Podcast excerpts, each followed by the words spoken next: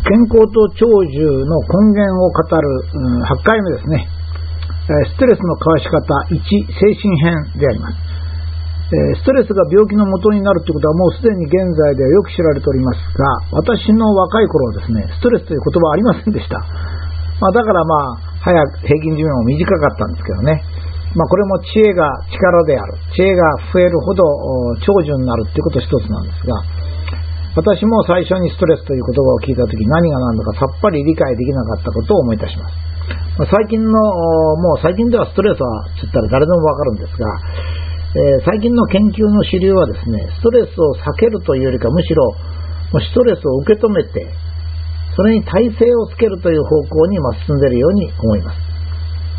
前回登場していただいた先生の話を、まあ、ここで再び示すわけでありますが、私は実はこの先生とちょっと考えが違うんですけども、あのそれで結構なんですよね。ちょっと違う先生のものを引用しながら私のことも話をするということになりますとね、非常に立体的で、まあ、あのより正しいことに近づくことができるんじゃないかと。まあ、つまり自分と違うことっていうのを取り入れるっていうことが非常に重要なわけですね。えー、まずこの先生は運動とその後のリラックスということを挙げております。まあ、これは私たちは動物だということですね。動物というのは読んで字のごとく動くものでありますから、まあ、動いて初めて私たちは動物になるわけですので、まあ、散歩だとか、それからなんかお風呂に入ってリラックスするってことが非常に大切だ。まあ、ストレッチでもいいし、この先生はあの中国のですね、太極拳の大家ですけども、まあ、えー、動くということが人間には非常に大切だと。まあ、この他に東大の先生で、えー、アトミ先生っていうのがですね、人間の頭のリラックスは体の細胞から来ると、まあ、いうことを、まあ、詳細な研究で示しておりますが、人間にとっては動くということは非常に重要だということですね。それから2番目に、え体を冷やさないということを言っておられますが、まあ、これはあの漢方の先生で特にそういうことを言っておられるわけですね。人間の体は冷えてはいけない。ま、現代医学的に言えばですね、血流を良くすることと、まあ、現代ではあの体の温度が上がると NK 細胞、つまり免疫力が上がると言われております。えー、外科の先生も音符より、湿布より音符がいいことが多いっていうふうに言われますし、それから血圧には注意しなきゃいけないんですが、やや熱いお風呂に入る。まあ昔は湯治と言ったんですけども、まあお湯に入って治療するっていう意味ですね。あの、それは、あまあ、一般的に薬なんかなければお湯に入るしかないという時代のことを言っております。まあ、次の早寝早起き十分な睡眠というのはま当然ではありますが、えなぜ早寝早起き十分な睡眠を取らなければいけないのかということについては、まあ、それほどきちっと考えた方はおられないと思います。えー、寝るというのは体の老廃物を取るのと、もう一つは頭の再整理を行うわけですね。えー、パソコンなんかで時々ガチャガチャガチャガチャとやってるのはそうなんですけども、えー、脳のような神経細胞があの縦横無尽に走ってるような時ではですね、どうしても一日のものが混乱して頭の中に入っておりまして、それを整理する必要があります。若い人は7時間、年配者は6時間が最も健康と言われております。私はもうちょっと寝てもいいような気がするんですが、えー、統計的にはそうなっております。えー、まあ、あの、接種またこのシリーズの終わりの方に整理したいと思うんですが、あの、若い人は7時間、年配者は6時間ってちょっと危険なんですね。っていうのは、老化を防ぐためにはできるだけ、えー、年配者も若い人の生活を取り入れなければならないんですよ。そうしますと、年配の人も日中活発に動いたり考えたりしますので、まあ、睡眠もやっぱり7時間ぐらいがいいんじゃないかと、これは私の考えですね。え統計的には若い人が7時間、年配者が6時間になっておりますが、え、できるだけ、老化しないように年配者も活発に動き、よく考えるということをしますとですね、やっぱり年配者にも休憩時間が少し必要かというふうに思ったりします。え、それから朝起きたら太陽に顔を向ける。これ実はですね、早寝早起きと一緒なんですけども、えー、早寝早起きがなぜ必要かっていうとですね、やっぱり人間は太陽が出てから起きて、太陽が沈んで寝るということが正しいんですね。そうしますと、4時半か5時頃起きて、そして8時頃寝るっていうのが本当はいいんでしょうね。まあできませんけどね。なんかできないけど、まあそういうことですね。まあそれと同じことが朝起きたら太陽に顔を向けるということで、やっぱり人間は太陽の下で今まで生きてきた。エジソンが150年ぐらい前に伝統を作ってしまったので、我々の生活のリズムは変わりましたけども、遺伝子はそれほど変わるわけではないので、やはり早寝早起き、朝起きたら太陽というこの組み合わせですね。そうしますと、体内時間がリセットされます。これはもう最近定説になってきました。え、町は西に発展するというわけですが、毎朝東に出勤する。それが健康になるので、そういう人が健康で残ったということを意味しております。まあ、西に住んでますと、町の中央部に行くときに、えー、太陽を見ながら、真正面に見ながら行くことになりますので、まあ、そちらの方の人が健康になったので、町は中心部から西に発展すると言われるようになったということですね。で最後のビタミン B1 とタンパク質とミネラルっていうのは、まあ、この先生のご推薦でありますが、まあ、これを取ろうとすると、まあ、肉なんでしょうね。えー、肉だとタンパク質とビタミン B1 が多いわけで、まあ、基本的には多種類の食材を取る。特に、まあ、ミネラルなんかのものも必要だということになります。えー、ついでにですね、今度はやや具体的な例ですね、の方に進みたいと思いますが、6番からですね、これは具体的というか、他人との関係、社会との関係っていうんですね。まず人と美味しい食事をするということですが、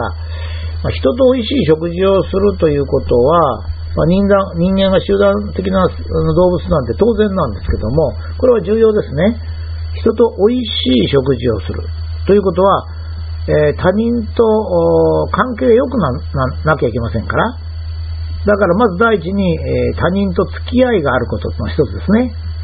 それからその人が自分に好意を持っていることということも前提になりますね。そうしなきゃ楽しくないですから、嫌いな人はですね。そうすると、やっぱりこれはですね、何か他人のためにやってあげてないとそういうことできませんね。ですからまあ、私に言わせればこれは、えー、誰かと一緒に食事をするということは、人にデリケーションしていることだと、まあこういうことになるんですけど、これはまあ、画面飲水と言いますか、武田式であります。それから歌う芸術に身を浸す。というのは、まあ、実はこれは人間が知、情、体ですね、小説を読み、知ですね、歴史を勉強し、これ知ですね、それから情、まあ、小説もそうですが、芸術に関心を持ち、体、スポーツを、体を動かすと、まあ、こういうことですね、えー、ストレス解消になるということです。まあ、もちろんこの芸術の中にはですね、絵を見るとか歌を歌うという以外に、競馬とかパチンコ、これも入りますね。私、あの、競馬非常に面白いですね。えー、馬の状態をよーく見て、まあ、騎手の性格を見て、えー、どこで追い出すのか、馬のその、なんて言いますか、ロマンっていうのもありますしね、とても素晴らしいものです。パチンコなんかもそうですね、えー、この頃かなり批判されますが、やはり人間の心というのはですね、社交心と言いますか、一か八かと言いますか、そういうものも面白いんですね。えー、まあ、法律に違反するようなものをやってはいけないんです。賭け事とかですね。しかし、パチンコは一応この人間社会で認められておりますので、まあ、こういったもので、ストレスを解消するっていうのも非常に重要だ。つまり人間は、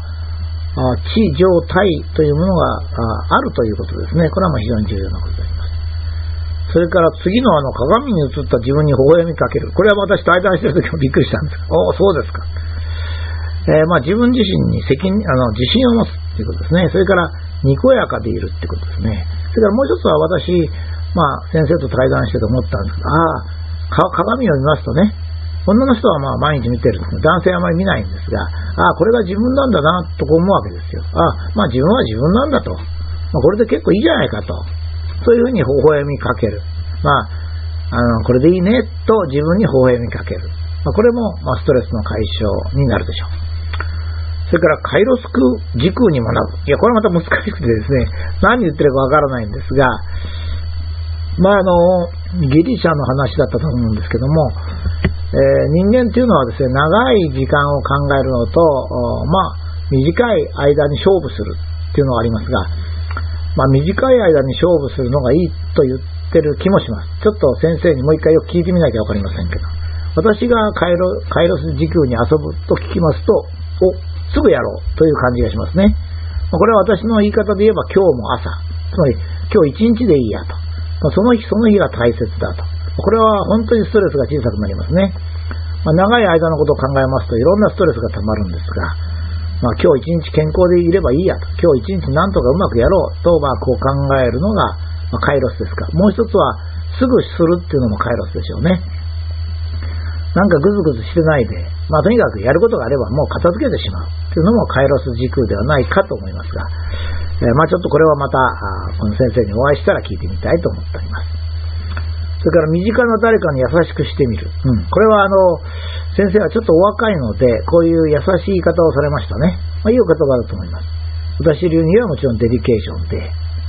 人間は他人に親切にすることによって自分のストレスが解消されるんですよね。自分のストレスを解消しようと思って他人に親切にするんではなくて、他人に親切にすることによって結果として自分のストレスがなくなる。つまり、えー、じあの人間はあ集団性の動物ですので、自分が良くなるより他人が良くなる方が自分の健康になるっていうのは矛盾してますね。まあ、ただここに、まあ、本質もありますね。えー、健康と長寿。まあ、この前、長寿というのが他人に貢献する、社会に貢献することが長寿なんですと。まあ、こういう話をしましたが、まあ、この先生の最後の10番目に、身近な誰かに優しくしてみる。ということ。まあ、これはあの、ニコニコして毎日過ごせるってこともあるでしょうね。ご夫婦でしたら、身近っていうのは夫婦の相手なんですが、まあ、いがみ合ってるよりか、毎日笑いの絶えない家庭の方がいいと。まあ、これはそうですよね。まあ、そういうことで、えー、まあ、この